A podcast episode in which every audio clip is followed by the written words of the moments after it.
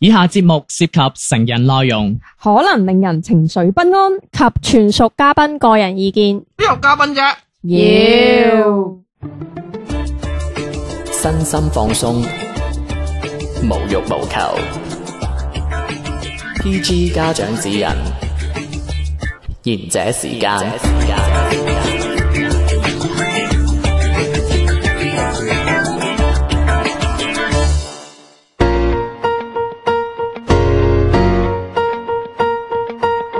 欢迎收听燕姐，燕姐燕姐时间，我个名叫甜甜，下边都边歌唱。我真係好長個開場白介 紹啊！嗨，歡迎大家收聽。喂，哎好唔好哎你一定唔好剪。你哋唔系话要唱出嚟係哎啊，我哋咪你唱出嚟咯。俾個機會你喺大家面前咧唱下歌仔啊嘛。唉其實我係跟炒羅明學 過兩年，我用千之歌。唉、我係天天喺呢度賢者時間。 Hello，我係肥迪。係咁，我哋今集講啲乜嘢嘢咧？你係壽命啊 咩壽命？我我一直都好壽係嗰個喎。燈膽明。你你唔介紹自 己嘅？我介紹咗啦，哦，燈膽係咪同時間管理有啲關係？呢個動作係咩意思？ 啊咩意思？哦哦，好熱。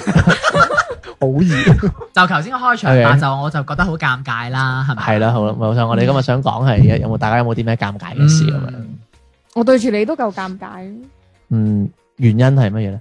你咁綠。嗯，OK 嘅，多謝你。呢個唔係嗱，佢佢咪令到我好尷係啦，尬呢咯個。係啦，頭佢先個佢話我氣氛錄就尷我尬呢啲馬佬記乜嘢啊？唔唔記嗰啲佢又唔咩真係。你一着你今日着到咁一綠，過嚟啊問候我伯母咁啫。我覺得尷尬嘅應該數最近有個男明星身邊啲男性朋友好尷尬，個個都好尷尬，真係好驚俾記者梁漢文搜同埋張 衛健， 唔係個瓜滑緊出嚟嘅，係啦，俾人哋挖緊出嚟係。但係唔好講埋。咁啊 誒咁，即係兩位唔有好意思冇遇唔到好意思身邊自己一啲尷尬嘅事情啊係我講先啦，我講先啦。唔係點解？我我哋講呢個 topic 咧？係係因為其實我成日遇尷尬嘅，遇到即啲係咩尷嗱尬例例如啦綠，圍巾，嗰啲就不信不不得係嗰啊不啲生啦。難忘唔啊！係嗰啲係唔好再講啦。唔係我都多啦，因為我個人係個體格好差啊。係我以為個體 質。咁跟住咧，我誒、呃我近排睇病咧，個醫生話我個脾啊都唔係好好，嗯，係啊，咁然後咧，即係啲內臟差啲啊，即係整牛雜都冇人買嗰啲 人雜唔好意思。咁跟住咁我脾好差，咁脾差佢有個誒症狀係乜嘢咧？就成日流口水，哦即係你正常企喺度凍喺度，個人係唔會流嘅。凍喺係啦度流啊，即係真係好會流嘅誇張㗎但係咧喎但係咧，小明成日剪我嘅音頻就知道，佢話我成日都會窒窒窒咁樣。因為要吞口水。係啊，呢個因為要吞口水，因為成日有啲口水分泌出嚟，咁所以其實呢個係我脾虛嘅一個誒、呃病徵嚟嘅。係咁嗱，成日流口水有啲咩唔唔好咧？就有一次我我喺地鐵度睇手機，係因為我係耷低個頭喺度睇，嗯咁咁啱可能就有啲逼咁樣，跟住我就離約一個坐喺度嘅小姐姐好近，跟住我突然間睇下睇下，我 k 咁笑咗一聲，跟住一督好大嘅口水，就滴咗落佢對鞋度。我我想攞個手機接住㗎，唔得知。唔切啦，係啊，滴咗。咁跟住好似佢都睇得好開心，就唔係好覺意。咁我尷尬嘅點唔係話當時嗰一刻啊，我講埋我嗰一刻係點先啦。我醒啦，我即刻擰，我接唔到，我即刻擰翻轉頭，明知逼都擰轉頭，嗯，走出去走出尷尬圈。其其實實嗰個女仔冇發現嘅時候，佢係咪發現咗唔出聲 㗎？咁就礙於我英俊嘅外表，佢又唔好意思講啲乜嘢嘅。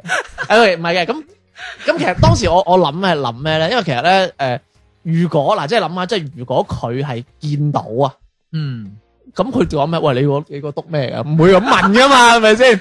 真係一篤嘢一篤嘢嚟係噶。咁同埋你又諗下喎，你一個大陌篤嘅，你一個陌生嘅女性嘅面前留下咗一篤液體喎，哦，或者口水唔係液體 嚟嘅，係幾尷尬。你哋頂你頂籠就哦冇，近排疫情咧就好緊要，所以呢個係洗手液嚟嘅，咁係咪？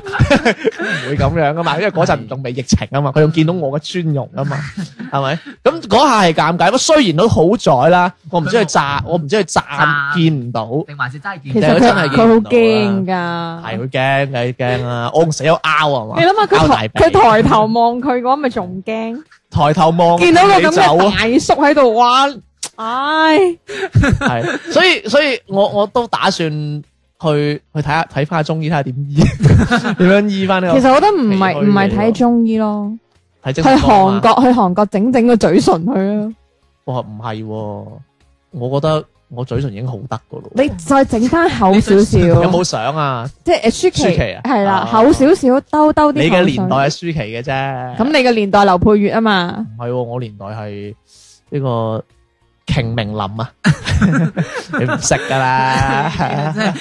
邊個嚟㗎？喂，講起佢講口水呢單，其實我都有試過係誒、呃我唔知算唔算尷尬啦，因為你有係時噴口水，唔係我有時誒落、班咧，我會啊、即係上到公交車咧，我就會自然突然間會好眼瞓，咁我就瞓覺。咁有時候有啲公交車，你知嗰張凳啦，就唔會好似嗰啲好似大巴嗰啲去，即係可以挨晒成個人落去嘅，咁啊挨到一半，咁有時候個頭咧就會耷低噶嘛，咁耷低咧，咁個書包就肯定係即係放喺個大髀度咁樣嘅，咁然之後我耷低嘅時候，到我起身咧係發覺係嗰啲 嗰啲口水係滴緊落個書包嗰個面，即係佢嘅狀態就係嗰滴口水迎胸，係啦係咁啦其。實佢都脾虛喎。咁然之後隔離咧係坐住個即係都係有乘客嗯嘅，咁我唔知佢見唔見到啦。咁我我因為啱啱我係醒咗嗰刻，我係佢啱啱滴緊落去啊，咁我就哦噓一聲，佢出係米超啊，米粉，收翻 啊，知唔知啊？知唔知啊？我諗你食米粉旋翻上嚟。佢佢個名叫馬小明啊。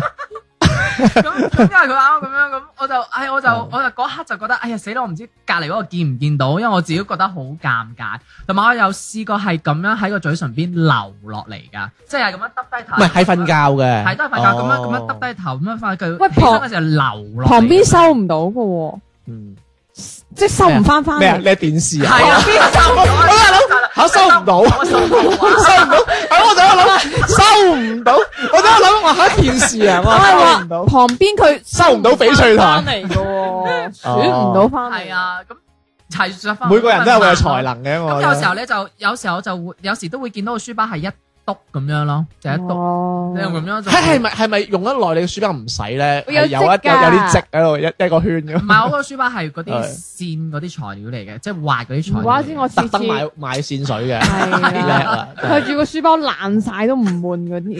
喂，你講起你呢個，我又有個好有趣，就係嗯我我中午瞓覺咧，係我就會喺我嗰個呃誒誒辦公室嗰個誒嗰個台度趴咁樣係，咁我就買咗個枕頭翻嚟咁樣趴住。係我為咗唔整邋遢我個枕頭攞，紙巾，我就攞我就攞張 A 四紙喺上面墊墊住住，哦，每次瞓醒都濕 A 四晒。紙都有篤嘢。但係我同你講，你墊 A 四紙其實瞓得唔舒服㗎。係啊，哎有咩好方法解決？誒，其實我係平時中午瞓覺咧，我又係有個 cushion 噶嘛，跟住我喺上面鋪三層紙巾瞓，點解要三層？因為紙巾比較啊係儀式嚟嘅柔軟啦，因為可能口水比較多。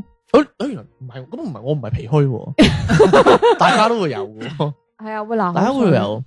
可能呢個一個身體一個構造吧，我唔知。我呢兩年好好多啦，個我屁啊我唔係我已經唔會再耷低頭玩手機 啦，我會抬抬起頭玩，係廿五度玩手機，啊高炒玩手機見過未啊？以後你搭地鐵見到嗰個人咁樣樣就 係天天。係啊，真係其實我有兩個尷尬事情係㗎，誒講啊一一個咧其實就係啊佢嘅意思係話我講完嗰兩個咧，你哋兩個就睇住辦，誒嗱，我先講第一個啊，有一次係誒你哋啱啱講完嗰啲咧。口誒、水啊，就係、都係坐公交車、地鐵係咪？咁其實我都有試過嘅。誒、我之前坐公交車，咁、通通常都係雙排兩個人噶嘛。嘛，然之後隔離嗰個男士瞓着咗覺，可能佢工作比較辛 苦，咁佢個頭咧就挨咗落我膊頭度，靚唔靚仔啊？重點。好似你咁 咯。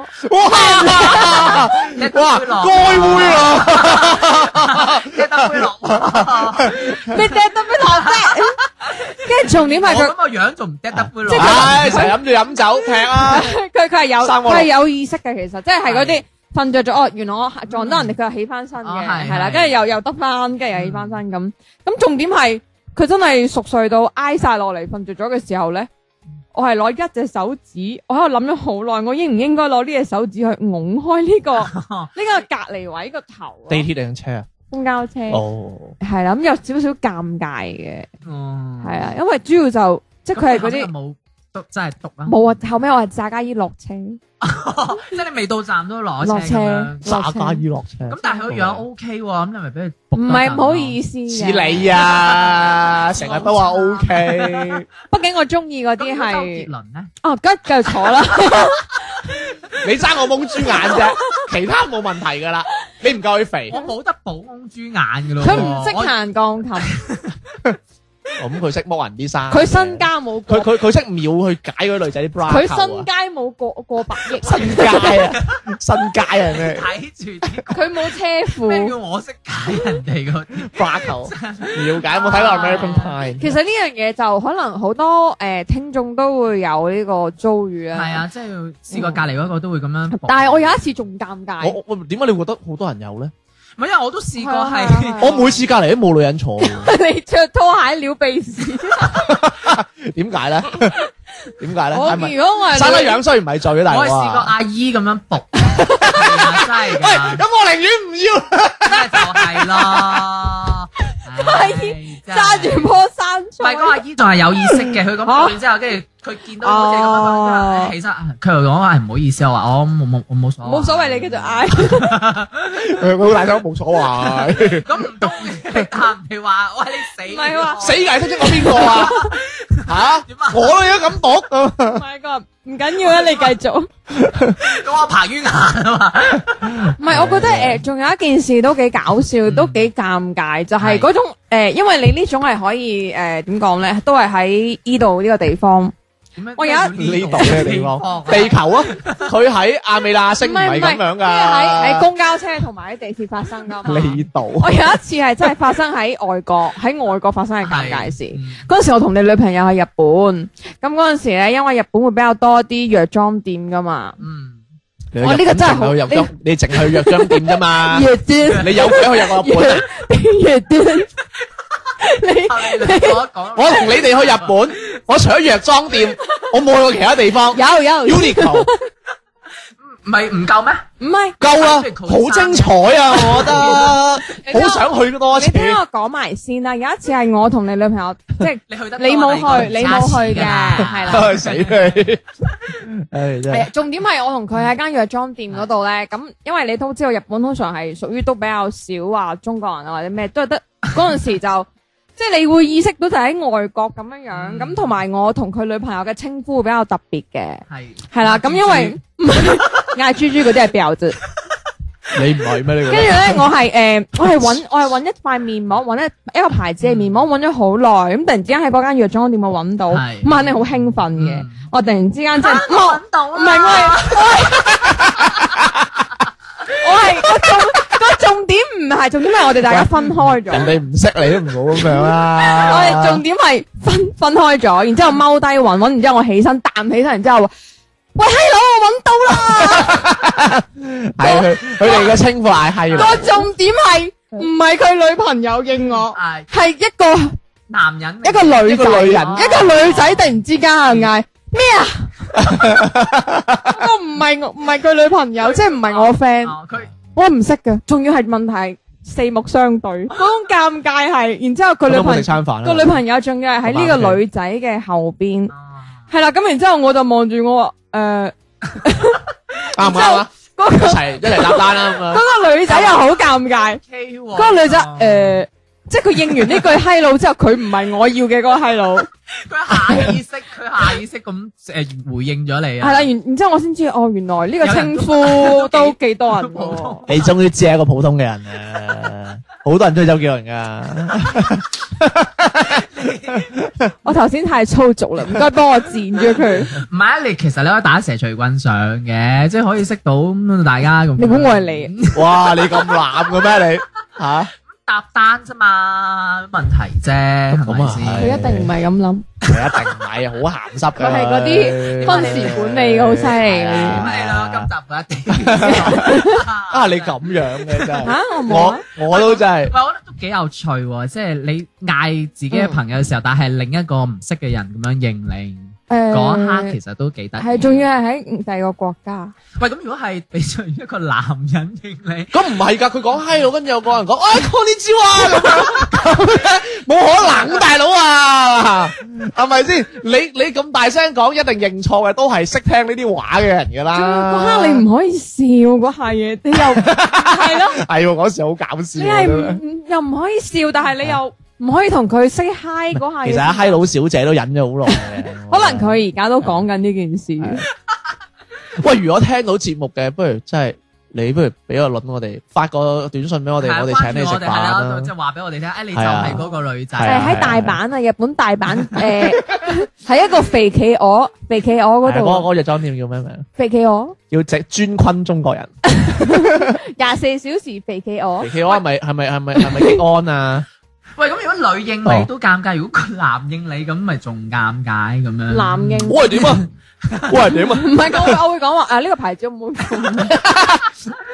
都幾得意啊！唔係啊！日本嘅裝店好有趣嘅，入邊佢全部中國人之餘咧，係啲侍應都係中國人嚟。啊，sorry，唔係講 侍應，係啲即係嗰啲擺貨啲人都中國人嚟。跟住你你想問下佢有冇呢個啊？咁你遞俾佢佢就美容咁樣， 佢挑你個樣唔係係你我美你最容好遲疑嘅，誒 dis dis，跟住佢同你美講容美容，美容 貨，即係個美容貨。哦唔係我覺得日本好啲，唔係首爾仲誇張啦。哦咁嘅嗯咩？係啊，首爾係你試衫嘅時候，小姐即咁美容你㗎嘛？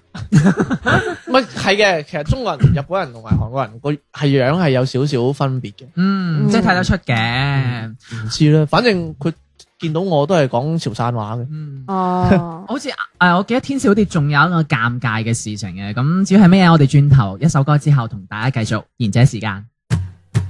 When the sun falls down and there's no more sound when you're no longer around and I lose my faith. When the stars come out and the thoughts surround me, by the time you leave this town, it'll be too late. Who's gonna hold my hair back? Who's gonna help me fight the pain? Who do I call when I fall into something I can't escape? What am I supposed to do? What am I supposed to do? In case I miss you, what am I supposed to do? What am I supposed to do?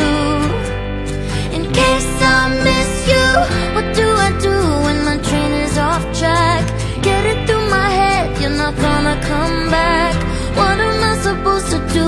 What am I supposed to do in case I miss you? I miss you now. When the moon don't shine no more, and the storm comes rolling in, you leave and I lose my faith again. When the rain starts pouring down and our memories wash away, I'm frozen now. I know it's too late. Who's gonna hold my hair back? Who's gonna help me fight the pain? Who do I call when I fall into something I can't escape? What am I supposed to do? What am I supposed to do? In case I miss you, what am I supposed to do? What am I supposed to do? In case I miss you, what do I do when my train is off track? Get it through my head, you're not gonna come back. What am I supposed to do? What am I supposed to do? In case I miss you, I miss you now because I miss you. I miss you now because I miss you. I miss you right now, yeah, I miss you. I miss you now, I miss you. Please tell me, what am I supposed to do? What am I supposed to do? In case I miss you, what am I supposed to do? What am I supposed to do? In case I miss you, what do I do when my train is off track? Get it through my head, you're not gonna come back. What am I supposed to do? What am I supposed to do? In case I miss you, I miss you now because I miss you. I miss you now now because I miss you. I miss you right now, yeah, I miss you. I miss you now, I miss you, I miss you now.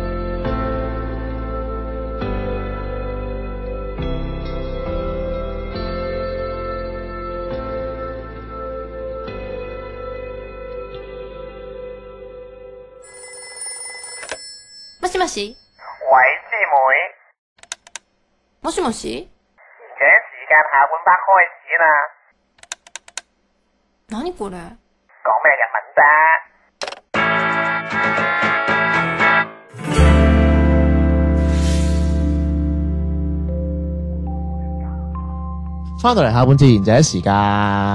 係咁，接住落嚟啊，到天天繼續係分享尷尬嘅哇！你事情。你咁樣稱呼我哋，我覺得有啲嘔心做咩好？正經啊？唔系啊，系老 天，係啊你你平時呃我嗰啲唔係咁嘅稱呼。 哦我唔可以喺咪前咁嗌你噶嘛 O K，咁跟住誒，我仲有一個其實都都係幾有趣噶啦。嗯咁住咧，呢個係點樣嚟嘅？呢個其實咧係有一段前面嘅鋪墊，先係搞到我後邊係有啲咁尷尬嘅經歷嘅。係咁咪講起咩咧？即係咧，我係一個好懶嘅人嚟嗯嘅。咁我係唔中意大遮嘅，嗯哦我唔中意大遮嘅。咁誒，就算係有遮，我嗰刻你好似已經完全知道來龍去脈。哦，抵死啦咁樣，冇遮咁樣。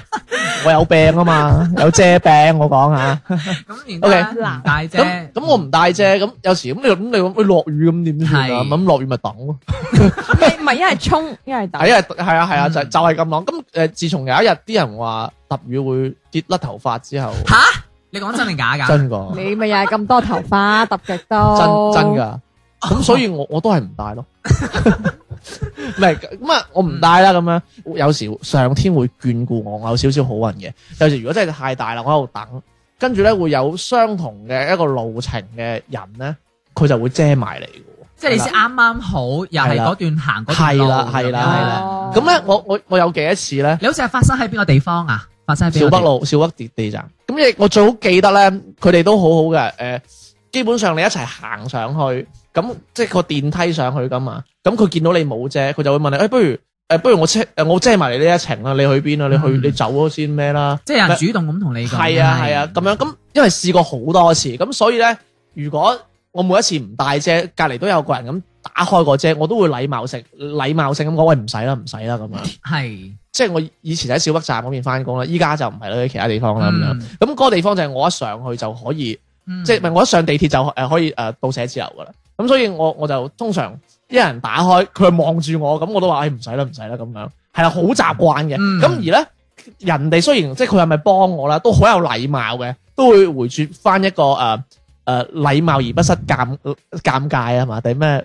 咩唔知乜嘢而不失禮貌嘅笑容咁係樣啦由佢 啦。係啦， 咁由佢啦，唉，你你自作多情就算啦。咁咁直到有一次，我又好重施故技， 又見到有個女攞住把遮出嚟想遮我啦。係咁其實佢把遮係太大，咁你焗住遮到我嘅啫。嗯咁跟住佢我就賴把遮，跟跟住我就，哎呀，唔使唔使唔使，即係啊即係我都我都好有禮貌嘅。我哎呀唔使啦咁樣。即係佢冇同你講嘅，咪即係佢係，即係佢係已經開咗把遮。嗱，首先首先個場景係嗱，我我同你係並排企喺個 lift 嗰度嘅，嗯係嗰啲升降 lift，即係慢慢上去嘅。手扶梯嗰啲係啦，手扶梯，跟住你攞咗個個遮出嚟，諗住打開。嗯咁你明唔明？我唔打，我冇遮嘅話，你一打開你係其實我同你企得都有啲埋嘅。嗯，咁咁你你焗並排企，你係焗住遮到我噶嘛嗯？屋企打開遮到我啦。哎，sorry，嗯頂唔係順係咁跟住我就誒唔唔使啦，唔好意思啊，咁樣我我兩步就到啊，即係我類似講呢啲啦咁樣。跟住嗰個女冷冷咁回咗我一句我，又冇追你，唔係佢話我都唔係遮 你。咁跟住我我冇我冇，跟住我我我靜 咗。喂呢個時候你又係嘅，攞個電話出嚟，喂，係我而家行翻嚟噶啦，咁啊嘛，唔係好唔唔係好對氣喎。我我唔知空氣啊我唔知你哋有冇嗯诶试过係當我遇到尷尬嘅事情嘅時候咧，我係好興攞部手機出嚟扮聽電話，其實係假哦嘅，你明唔明啊？即係我覺得好懦好尷尬嘅時候，我就喂，哦，我翻緊嚟 噶啦，即係起碼唔使同佢人解唔到喎。咁有啲人應對尷尬用笑咯，用笑咯。但係有陣時，如果要要要笑，反而可能仲會尷尬，即係可能唔同嘅啊方法啦。有啲 咁睇下嗰嗰程咁嘅電梯有幾幾遠啦，幾幾耐咁啦。你後尾結果就咁咁咪靜，咁我咪靜咗咯凝。結喺嗰個空氣當中啊。誒咁肯定會上到一直，因為啊咁相對嗯好長噶嘛，手扶梯哎短啲嘅，哦係短啲嘅嗰 個位。咁我上咗我就我就走走走走走走走咗啦。哦不過嗰個 timing 係人生最最長嘅時 間，係。其實唔係啊，其實我成日都誒有諗過，即係將我呢啲咁奇葩嘅經歷寫成一啲比較有趣嘅比較短感性嘅唔係喎，寫成啲比較有趣嘅短片咯。啊係因為其實不過即係我我寫嘢唔叻啦，又唔係讀嗯藝術出身啦，所以其實好難表達嗰個場面。即係我講出嚟，如果喂大家。架底真係誒，如果做呢一行嘅，你覺得 O K 嘅，我真係俾呢個劇本你。嗯，我我我身邊仲有好多呢啲劇係本啊，我個人都好好好因多呢為啲嘢。之前天天呢個古仔咧，佢係想為我哋賢者時間專門開一個專欄咁樣嘅，就嚇哦等佢即係遇到一啲身邊嘅一啲尷尬或者有好趣事多好多呢啲嘢同我哋聽眾分享超嘅多，我淨係齋日本我都覺得好尷尬啦 嗰個。你日本都尷哇，嗰個嗰係個咯，真係佢哋喺日本俾飛仔撩嘅，啊梗啊係啦，我咁哦傻。唔係暴走族喎，係嗰啲飲醉酒嗰啲盲咗嗰啲喎。哦，再飲過，不過我覺得誒，而家呢個社會還好啊，因為而家係我唔知你之前有冇試過，我係坐公交車而細個讀書咧，係齋羊城通嗰陣時係冇咩手機支付啊，冇微信支付，冇支付寶嘅。嗯我羊城通，我唔知你有冇試過係冇，即係唔知道自己冇錢，係搭到冇錢，係跟住上到去個公交車，嘟嘟嘟嘟嘟，即係類係似咁咁佢樣聲。音啦，係跟住嗰刻我就哦咁好正常咁去抄銀包啦，但係嗰陣讀緊書，你知有幾多零用錢啦，嗯每日得個雞碎咁多，我屋企好窮係㗎，係抄雲都冇兩蚊俾個司機，最後即係醫生，個即係個醫生抄雲得個大概六毫幾紙嗰個年，係嗰個年代係有五毫紙啊一毫紙嗯，六毫幾紙咁，跟住司機啊唔好意思 啊，跟住司唔機。夠錢，跟應住該俾啊個司機係個司機望下我，然之後乘車嗰啲乘客都望下我嘅嗯，然之後個司機咁樣入下入下哦手，即係意思係你走啦，嗯咁嚇係咯，你走啦，你落車啊，係啊， 你你走厚啦顏無 恥，佢可能見我着住校服，而且又紮住條馬尾，咁啊幾乖。你咪就係第一批求十蚊飲喜茶嗰啲人 咯。唔係真係好尷尬噶，我喂翻唔到屋企好遠噶。 嗰陣時係你明明我屋企係住河南，翻學住河嗱，北咁。呢個 point 咧。誒，sorry，呢個 point 咧，你又要學下小丸啦。嗯小丸就行路 翻屋企，為咗慳咗幾蚊買咪 咪。我做，但係 問題我屋企係係住河南啊，以前細個，但係我讀書喺河北住。哇，中國河北啊！系啊，咁嗰陣時廣州每日每日都要每日都要坐十號車咁樣翻好遠㗎。喂，講起搭車即係啲公誒羊城通咧，我都諗起一件事都好尷尬。我有時我而家落班，我通常一落班我就戴耳塞噶嘛，嗯咁我就會開到比較大聲嘅。咁我有一次咧就係係唔知道羊城通冇錢嘅，咁我就一上車咁我就戴住個耳機就聽唔到啦，即係冧樓我都唔知咁啊照嘟啦，咁我又聽唔到聲係已經其實係冇成功嘟到嘅。 哦嗯，咁我嘟完之後，我好自然就行咗入去噶啦。跟住我行到個車中間嘅時候咧，就成車人就望住我喎，心諗做咩望住我咧咁樣？你又望翻我又佢哋我又左你你你你應該覺得冇乜奇怪係啊我，就左望望右望望，點解啲人個個望住唔我係咧唔咁唔樣？奇怪啊，你成日都係焦點嚟㗎啦。係啊，跟住我就誒，我就後尾我就怪怪地，我就係除低一隻耳機咁唔係，樣，啊跟住跟住佢講，你哋係咪需要簽名啊？ 跟住我就突然間個司機喺誒唉嗰個司機位度大嗌：喂，啊上車唔俾錢啊！咁樣，跟住我就喂，嗰人講嘢咁似劉德華嘅， 喂，做咩扯啊？跟住我就嗰刻，我嗰刻，哇！我家想揾個窿捐啊！即係我覺得 嚇，喂，你都幾薄皮㗎唔喎。啊係我頭先，因為我頭我係意識到原來我頭先係嘟唔，即係哦冇嘟過卡啊，啊跟住我就行翻去再誒係嘟多次，即係嗯可能係嘟唔到個卡，即係可能係有錢嘅，可能係冇嗯嘟唔正。咁咁後尾啊哦個司機係仲喺度鬧緊啊！哎呀，誒誒冇錢就唔好坐人坐車啦，咁樣喺度扮嘟，即係類似呢啲。以小明嘅性格，，佢肯定係即刻去攻擊我反又擊。冇啊，今唔次係佢佢以前薄皮啲嘅，如果佢依家嗯就嗱，我同你解釋清楚，係我係我啲得唔準啫。唔係佢唔係咁講，你記唔記得嗰個係啊八仔阿姨係啊？啊係阿姨哎啊，呀，嘟唔到，唔使咁。係啊唔使咁嘅係。我咧第一次嚟嘟嘅啫。唔係因為嗰刻其實我窒咗陣，因為嗰個司機咧佢好大聲啊，即係唉中氣十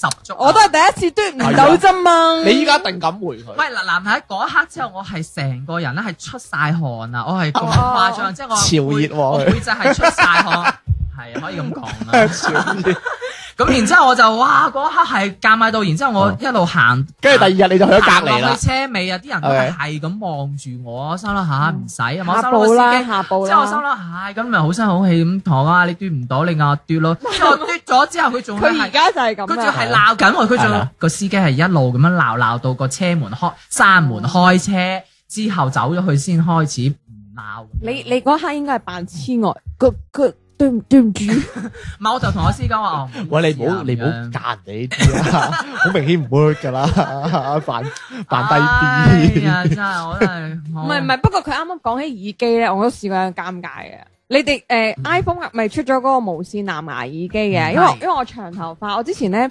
係誒戴住嗰個耳機，然之後啲頭髮係遮住咗耳仔，咁係我又同我 friend 講緊電話啊咁可能嗰陣時，因為啱啱出呢款耳機嘅時候，啲阿姨啊嗰啲唔知道你戴咗耳機，我就同個 friend 又講緊電話，跟住嗰啲阿姨啊當我黐線， 係因為你自己唔知啊係，會唔會你黐線嘅原因係你你個樣啊？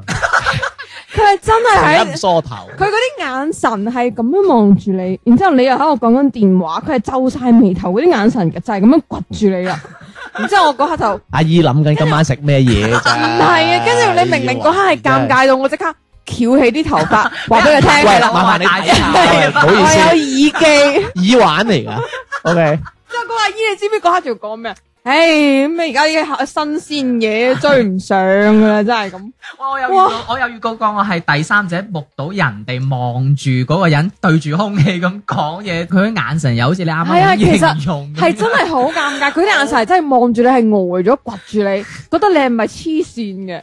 唔係啲阿姨可能未追上呢個，佢唔知有啲新款出啫。依家啲阿姨但係我又自己戴啊，但係我又感覺唔到你哋係咁在意呢啲嘢㗎喎。會噶。你哋同你哋去旅遊，你就覺得嗰度啲人唔識你，喺度死喺度講大聲講廣州話，你記唔記得？因為我要宣泄國土，唔係佢佢哋去外地，佢真係覺得人哋唔識，佢喺度死唔講係又大外地係外聲，國，唔外唔關唔止外國外地都咁樣㗎，你哋好大聲喺度講，跟住去到人哋度食嘢唔好食嘅咁樣，嗰個我嚟嘅。啊喂，咁講翻我又唔啦，我喂 sorry，我又唔覺得佢哋係咁在意人睇法喎。會啊，我覺得啲好尷我理鬼你阿姨啫，係咪？喂，講到睇法呢樣，即係想問下，嗱，講起我哋今日即係都講好多尷尬事啊，會唔會我哋呢啲尷尬嘢咧，隨住我哋嘅年紀增長，或者係誒、呃又或者唔係唔關年齡事，面皮會厚啲，就唔再會遇到呢啲尷尬事，就覺得唉、都冇乜所謂啦，又或者係嗯誒唔關呢一個我哋年齡段嗯，呢個問題咁樣咧？點啊你哋認為女仔咧係？尬。我覺得天天應該係嗰啲冇乜所謂啦，嗰啲喂嚟，。你你想總結一樣嘢嗰陣咧，你唔好成日我覺得得唔得啊？我覺得佢啲咁嘅又人又要代一又要又喂，即係點講？即係喂，我覺得咧係馬路都鹹濕係噶咯。啊我覺得羅志祥覺得係啊，係啊，即係唔係咁，大佬啊！你你可唔可以用翻你嘅點去出發嗯得啊！啊？我我要係啊啊，你係噶，迪迪係啊，我你就係應該講佢，啊佢就係嗰啲着拖鞋撩晒鼻屎，有乜所謂啫？大佬，贊啊成你咪反你出去搭公交車，你有冇見到個人死咁撩鼻屎 㗎？死啦！啦，係啊，喂，唔係我聽人講話啲地鐵嗰啲玻璃啊，好邋遢㗎，啲人就係話嗰啲好多啲啊係啊，嗰啲痕跡㗎，即係點啊？即係啲人係啦，即係嗰黐啲落即係即係你係嫌人哋撩鼻屎，哦唔你係就唔嫌自己流 口水。咁冇理由話自己屎臭小明小明流口水係流翻自 己書包，問題啊， 真係。 冇問題，你流喺自己書包啫嘛。但係都要繼續討論落去。點解咁冇理由話啲冇理由話自己尿屙出嚟壓噶嘛？係咪先？會㗎，係會㗎。我翻哦翻呢個話講題。翻頭先啦，即喂係喂，你可唔可以唔好突然間收得咁快？同時間啊話好啦，我哋講翻，喂，我我又真係好頂唔順你兩個。喂，啊知唔知咧？我哋我哋係嗰啲情侶嘅鬧唔交。啊，好啦，今晚食乜嘢啊？咁咁究竟啱咪鬧交啊，大佬？可能啲觀眾以為我哋 剪咗，哇！你個情緒收得快到，啊我覺得你哋，我你哋，我你哋可以去開戲。咩問題啫？我覺得啦，係譬如佢 dis 啦，係啦，我覺得我我覺得我好似我依家係屈緊佢啊，我屈緊佢屈緊我啊，係即係點樣？即係會唔會隨住年紀大，即係好似啊結咗婚啊，變咗師奶之後就覺得唉冇所謂啦，都唔尷尬噶啦，都呢啲嘢咁樣。誒，我覺得而家係咯，反而年紀大咗少少，比以前會覺得冇乜所謂啦，見完又唔會再見嗰啲咯，嗯，係咯，咩啊鬼啊，即係例如好似你啱啱喺地鐵站度嗰啲咁，如果尷尬唔即係就算俾人發現咗係啊咁同自己講聽日都唔會見噶啦，嗯，哦，又係又啱嘅。 我反而我想第二個角度睇一睇係呢件事。其實我覺得我哋呢啲所謂嘅尷尬嘢咧，其實都係我哋身邊發生嘅一啲小事嚟嘅。嗯，即係即係話呢件事唔會令到我哋有幾成功，或者會幾唔開心，或者會誒幾驚訝，或者會點樣，會令到我哋有少少尷尬。嗯但係呢啲事會成日都會令我哋好快忘記咗。嗯所以我點解成日都話我哋要我我我我會成日講呢啲嘢出嚟，就係我成日同自己講，喂，我唔可以唔記得呢啲嘢。嗯，呢啲係組成我一啲日常生活嘅一部分，而呢啲嘢其實我又覺得好有藝術價值嘅喎。嗯嗯，因為因為其實真係生活係源自於電影，你有呢種生活，你慢慢滾，你先會你先會有更多嘅故事嚟寫到你更加多嘅，嗯先有嘢寫，同埋或者呢啲嘢係啲生活嘅生活嘅感悟嚟。，係係。所以我覺得誒、呃你與其話我介唔介意，我更加想覺得係呢啲嘢唔係你介唔介意，係你唔記得咗。嗯，有時成日都成日都，哎呀，我我究竟琴日食咗啲乜嘢？我我每日嘅生活太太平太平庸啦，嗯，反而有啲嘢返增工係啊，係翻增工加落啲班，翻工落班，加班，翻屋企瞓覺，打機食飯。或者令到我哋係對呢個世界有唔同嘅一啲誒睇法或者樂趣啦。所以我覺得尷尬還尷尬。咁當然啦，我就答翻小明嗰個問題啊，話話會唔會尷尬？我到依家我依然會尷尬，嗯就算我喺個馬路我都會尷尬。你係好似我咁，我撩晒鼻屎，我滴咗滴口水人哋度，我我會尷尬。係係如果個女仔係追究起身，我唔好意思，我幫你抹 翻啦。係我係有咁諗過。佢 仲驚，我我驚大佬啊，講緊口水喎，人哋嗯人哋人哋話你過去非禮啊，你做咩留滴嘢喺唔我？係啊，重點係如果你試下而家疫情期間滴一滴口水，難啲嘢個口罩兜住啊 嘛。咁，如果各位聽眾嘅話，你自己都有尷尬時嘅話咧，都可以關注我哋公眾微信號「賢者時間粵語節目」，直接發信息俾我哋分享你嘅尷尬事情啦。咁如果中意今期嘅節目嘅話咧，都可以點個讚嘅喎。誒係喎，小遠好似唔喺度今日。唔知啊，尷尬。冇冇同佢講，冇同大家講佢唔喺度，點算？呢個真係好尷尬嘅 場好面。尷尬啊真係好啦，咁啊，下次再見啦，拜拜。拜拜拜。手願意捐給你托着頭，做你的安枕剛好足夠，望你的天真可以永久，眼看你半世還未夠，喜歡你的眉頭，哪怕皺起始終清秀。在某天未發展，在某間咖啡店，想記起坐你後面。習慣守望半天，望你從來都溫暖。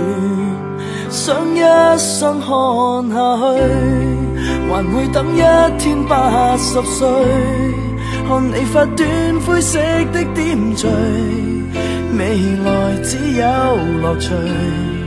和你去拖手看新居，雙眼開始像飲醉，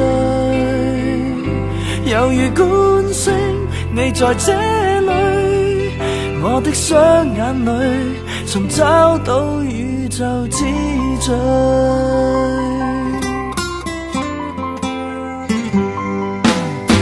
心像太專心看你在望。望你不思自憤，多好看，自信坦率，多可愛眼光。你碰上挫折仍硬朗，不沮喪不彷徨，看你鬥心多麼兇悍。但你竟用決心任意放棄所有，獨個走我要殿後。視線跟着你走，直到你放開所有。想一生看下去，還會等一天八十十歲，看你發短灰色的點綴，未來只有樂趣。天真追我傻追，只怕始終未等對，仍然想講我第一句，我的雙眼裏尋找到美麗之最。说過愛你要接受意外，總要挑戰障礙比賽。最怕看見你抱着決心離開。說過要與你直到看海，更說永遠愛你未變改。等着你目光未會離開，等你。回我身邊繼續回味，眼淚每種溫馨好滋味，未來只看着你，微笑中斑點會皺